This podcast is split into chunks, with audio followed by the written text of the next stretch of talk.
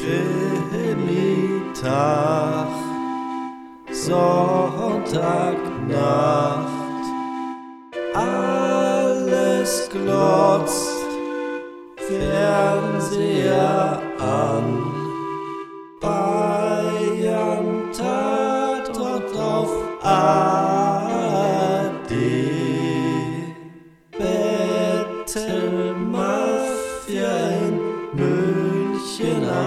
am Start, stirbt ein kindlicher Bub. Battle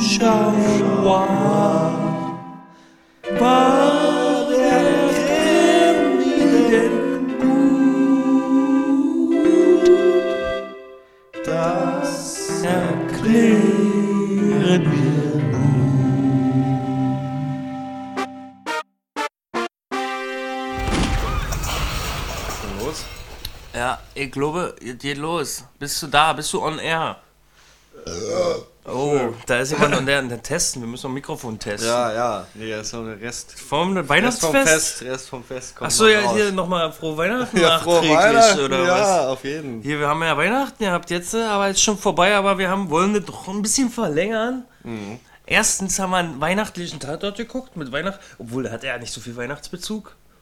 War auch ganz schön bitteres Weihnachten. Bitteres, graues Weihnachten. Ja. mit dem Titel Klingelingeling, der Tatort 1005.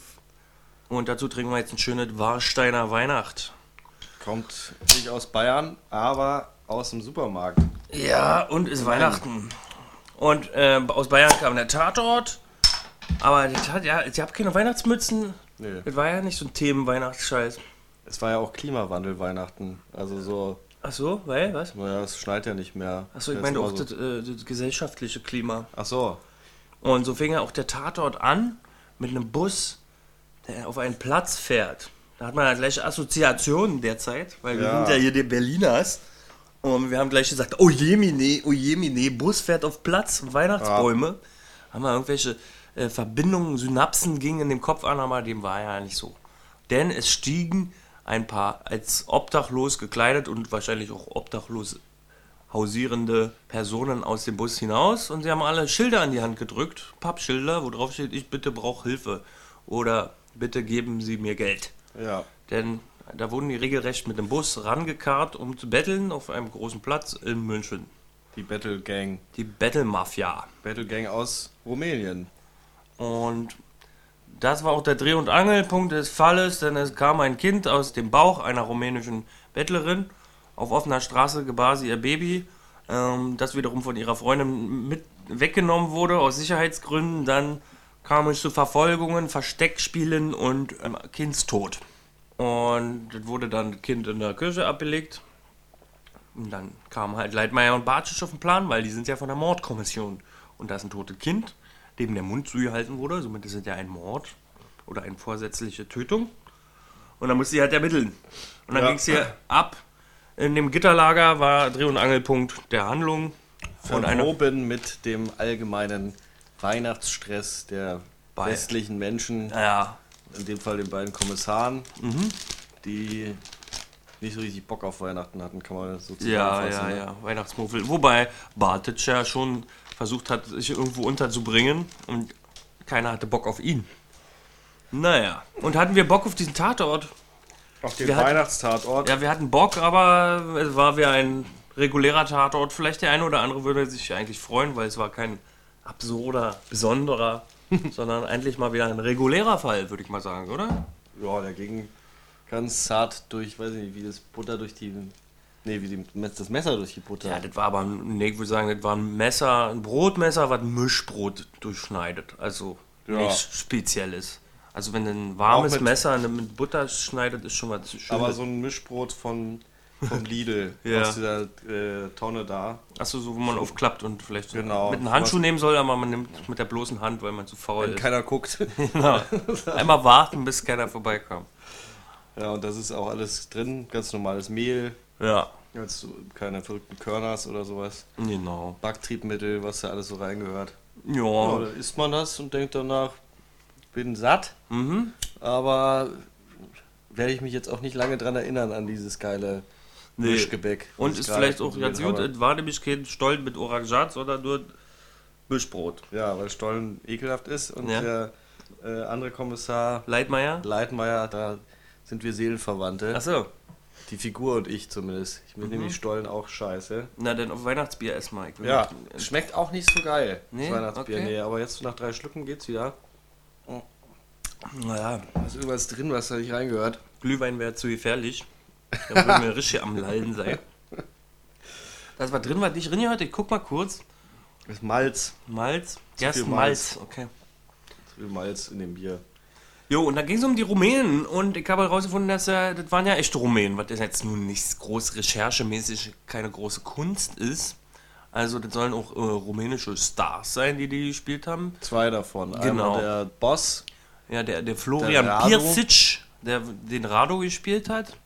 Der böse Frauenschlägerboss und, Und- die, ande, die eine von den beiden Schwesterinnen, genau, die Anusha Dablika. gespielt von Cosmina Stratan. Und das waren Original Romanian People. Aber die andere zum Beispiel, die Schwangere, Mhm. die war Original German. Genau. Die Figur hieß Tida Dablika und die Schauspielerin heißt Mathilde Buntschuh. Ab, Ja. Wie aber nicht bunt im Sinne von Farben, sondern wieder bunt Mhm. fürs Leben zum Beispiel. Also Ja. zugebunden, der Schuh. Zugebundener Schuh, Also ein Schnürschuh. ein Schnürschuh. Und äh, da habe ich auch im Interview hier auf ARD, gab es ein kleines Hinter den Kulissen-Interview mit den zwei rumänischen Darstellern. Die waren erleichtert, dass sie das da hinbekommt, weil sie haben auch schon schlechte Erfahrungen gehabt. Ich habe es nicht gemerkt. Ich habe der das abgekauft und da ich auch kein Rumänien-Experte bin, ist mir eins ein bisschen aufgestoßen.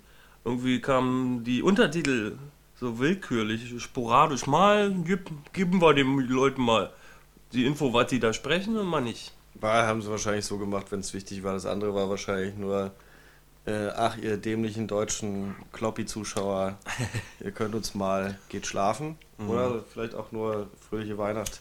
Lieben Leute, der Tatort-Blog, Quell unendlicher Inspiration und Validität, hat sich auch mit diesem Tatort ein bisschen befasst und ist erst nochmal ein, äh, sozusagen weiter ausgeholt. Die Erfindung des Weihnachtstatort. Das, da bin ich jetzt nicht so firm drin wie äh, hier Dr. Kommissar Bülow. Mhm. Aber es gab wohl vorher nichts, was so geclaimed wurde. Es gab am zweiten Weihnachtsfeiertag einen Tatort, aber jetzt heißt er wohl auch Weihnachtstatort. Mhm. Und das, äh, äh, laut Tatortblog ließ sich das gut an mit einem Tatort, dessen Namen ich leider vergessen habe. Der steht hier auf dem. Aus Saarbrücken. Nee, den eben nicht, sondern ein anderer. Ich weiß nicht, wer das war. Genau, Weihnachtstatort ist jetzt irgendwie so ein neues Produkt. Neuer Event. Und da gab es wohl gute und schlechte. Besonders schlecht schien wohl der aus Saarbrücken gewesen zu sein. Und jetzt dieser aktuelle Tatort ist eher genauso, wie wir es nämlich am Anfang beschrieben haben, sinngemäß hier auch zusammengefasst worden als, ja, solide. Ja. Halt, ne? Also so, so ein einfaches Rezept. Also ein bisschen Mord, bisschen Verfolgung, bisschen Verfolgung, ein bisschen äh, Weihnachtsstress, den man so kennt, ein bisschen Mitleid. ein bisschen Weihnachtsabsurdität, da Mhm. angefangen mit diesem Weihnachtschor, wo halt keiner eigentlich sein will, wobei der eigentlich ganz geil gesungen war, muss ich ja sagen. Ja. Ich hätte stundenlang zuhören können. Ah, Ja. da hast du ein Fable für, für Chöre oder was? Ja. Okay. Chor ist Gönn. Okay. Da fällt mir eine Anekdote ein. Ich war mal in einem Keramikkurs Hm. und da sagte eine ältere Dame zu dem Kursleiter, ich kann ja mal meine Chorfreunde mitbringen. Und dann sage ich zu dem Kursleiter, ja, und ich kann ja mal meine Hardcore-Freunde mitbringen. da hat aber keiner außer mir gelacht, die haben das einfach nicht begriffen, den Gag. Der war total plump. Naja, so viel dazu. Und, und diese rumänischen Darsteller, den Boss, den wir jetzt schon erwähnt hatten, diesen äh, Battle Mafia äh, King, den Chef von der Nummer. Der ist ja anscheinend kein unbeschriebenes Blatt. So schildert zum Beispiel der Berliner Kurier. Ah, super hab- Zeitung. Hab Ja. hardcore-mäßig recherchiert, die sagen, in Rumänien sind die Superstars. Und die haben die auch interviewt und der Florin äh, sagt zu seiner Rolle, er ist ja nicht zum ersten Mal ein Bösewicht. Sein Vorbild ist zum Beispiel Robert De Niro und der auch häufig böse gespielt hat. Und tatsächlich, der Florin Pirsic ist tatsächlich schon in einer amerikanischen Produktion aufgetreten. Äh, zum Beispiel in Blood Creek, das ist so eine Art Frankenstein-Nazi-Monster, okkult, wird wieder auferstanden. Nazis haben irgendwie geforscht und die Supersoldaten, den Captain America der, des Dritten Reiches erzeugen wollen, der wurde verbuddelt und die graben den aus. Und ein ganz absurde Ding ist von Joel Schumacher oder sage ich auf Deutschland Schumacher. Doch einfach Schumacher. Joel Schumacher hat den gemacht und da spielt er halt auch eine Rolle, irgendein Meth-Freak. Und darüber hinaus hat er natürlich auch Bösewichte gespielt, was ich sehr amüsant fand, in zwei Filmen, die nennen sich Killing Salazar, 2016er Produktion, und End of a Gun, 2016er Produktion. Moment, jetzt habe ich eine Frage. Bei diesen beiden Filmen, äh, ist da jemand bekannt, dass jemand kennt, der da mitwirkt oder vielleicht sogar Hauptdarsteller, slash Regie, Drehbuch, sowas in Ja, Richtung? also die, die, das Bindeglied beider Filme ist, dass der Protagonist dieser Filme Steven Seagal ist. Aber mit diesem Stone Cold Steve Austin Bart. Und in Killing Salazar ist ja tatsächlich der titelgebende Bösewicht Salazar. Also scheint er auch schon Endboss-Qualitäten mitgebracht zu haben. Also die sind alle im selben Jahr entstanden. Und bei Steven Seagal-Filmen geht es ja sowieso am Fließband. Also ist der schon mal bösewichtmäßig erfahren. Und er, würde ich sagen, nachdem, was wir, nachdem wir seine Vita aufgezählt haben oder einen Ausschnitt, ist er auch nicht wirklich weit entfernt von Robert De Niro. Also es ist nur noch ein Steinwurf und dann ist er auf der gleichen Skala wie Tommy Lee. Jones. Tommy Lee Jones war auch schon Endboss von Steven Seagal. Also, Hm. Und Michael Caine war auch schon Endgegner. Also man muss schon aufpassen. Also der kann sich jetzt in die Reihe von Michael Caine und Tommy Lee Jones rein. So musst du das sehen. Ich sag ja, es ist nicht mehr weit. Mhm. Es ist nicht mehr weit. Und genau, da gab es die Geburt, da dachte ich ja, okay, wir haben wieder diesen vorhin erwähnten Jens Stellbrink Tatort, der- ein Weihnachtstatort, der im letzten Jahr lief. Der war nämlich so richtig ähm, die Weihnachtsgeschichte mit Josef und Maria. Äh, Bingo konnte man da spielen, weil da waren so viele Parallelen. Metaphers. Genau. Und das war zum Glück hier nicht so krass. Nee, das ist ja wohl zum Pech des armen Kindes, was dann Ja, okay. Versehentlich ja auch bitterer. Start in diesen Tatort, ja. Und dann frag ich gleich mal, wie viel Tote gab es denn? Body Count. Tote Tote gab es zwei. Richtig, bei Das Count arme Kind. abgehakt. Ja. Und der Und Bruder. Der Bruder des Bösewichts. Das ist ja auch vielleicht eine Konstellation, weil die ein bisschen untergegangen ist, war. Das war ja Geschwister, Brüderpaar und Geschwister, äh, Schwesternpaar. ähm, die die Bettlerinnen dargestellt haben. Und hast jetzt das Gefühl, das ist realistisch? Wir haben ja beide vorher gesagt, wir wissen gar nicht so genau. Nee, Battle Mafia, was ist denn das? nee ich habe mich damit nie auseinandergesetzt und jetzt auch im Vorfeld nicht. Wir sagen einfach mal, ja, ist authentisch. War ja auch nicht übertrieben alles. Mhm. Ging ja so seinen Weg. Was ich interessant fand, der Regisseur hieß Marc Imboden und äh, der hat auch schon Tatort inszeniert und zwar ja nicht lange her. Der letzte, letzte Woche, der Wendehammer war auch von ihm. Ach was. Und dann darüber hinaus äh, noch lustige Zusammenhang, der hat schon mal einen Tatort München gemacht. Und äh, die Haupthandlung war, eine junge Dame auf der Flucht versteckt sich. Also, da hat er auch schon seine Expertise drin. Das war äh, einmal wirklich sterben, da war so eine äh, Mörderin und, äh, auf der Flucht, die halt als, kind, als Kind noch äh, missbraucht wurde und sich im Tierpark in München versteckt. Vielleicht kann sich der ein oder andere entsinnen, Tatort 965 war das. So, Das war also summa summarum normaler Tatort. bittere, komischerweise dann doch auch leichte Tatortkost. Genau, also Sonntagabend äh, Entspannungs-Rücklehn-Punkte kann man dem geben, wa? also nicht, nicht zu anstrengend. Und eine Premiere für mich, ich bin nicht eingeschlafen, Mhm. musste nicht weiter gucken, weil wir uns ja schon um 7.30 Uhr morgens heute getroffen haben, nachdem wir unser, unser krasses Workout, was wir immer machen, Ja, wir sind ja jetzt Pumper mittlerweile, fürs nächste Jahr, Ja. wollen wir die 100 Kilo Handelbank anvisieren. Ja, und da ist man natürlich taufrisch und da haben wir uns das dann reingezogen, haben aber auch gleich Bier getrunken. Um die morgendliche Uhrzeit. Genau, und zwar bayerisches. Wir haben im Vorfeld bayerisches Bier getrunken und jetzt machen wir Weihnachtsbier auf und der Tatort-Podcast geht schon schneller vorüber, als man denken kann, denn wir liefern einfach auch einen ganz normalen äh, Mischbrot-Podcast ab und sind damit eigentlich schon raus. Halt, noch Ja, nicht. was? Oh, du hast noch was anzubieten. wir haben noch Bier. Ja, aber willst du jetzt Bier trinken und den Podcast verlängern? Ich mache jetzt noch diesen Schnaps hier, gucke. Den habe ich Ja. zu Weihnachten Zeig von meiner Mutter. den Zuhörern. Ja, hier, liebe Zuhörer, seht ihr? Ähm, habe ich von meiner Mama zu Weihnachten geschenkt bekommen. Sieht fies aus. Drachenfeuer. Und ich glaube, wir hatten schon mal diesen ähm, Hersteller im Podcast. Ich habe irgendwie so eine dunkle Erinnerung. Guck mal, von, wie die Firma heißt, die den gemacht hat hier. Ich kann es leider nicht lesen. Ist aus der Grenzwald-Destillation Otto Ficker GmbH. Wollen wir mal ein Schlückchen nehmen und dann machen wir hier einen Abschied, Der oder? kann mir ja alles erzählen hier. Naja, den guck doch nochmal nachher mit deiner mit, den, mit deinen zwei Aschenbechern auf der Augen. guck doch nochmal rauf da. Und der schmeckt wie Wir haben noch gar nichts mit, zum mit Showdown gesagt. Ach so, was war Showdown? Ach so, ja, okay, machen wir Showdown noch mal ein paar Szenen. Ja, du hast recht, komm.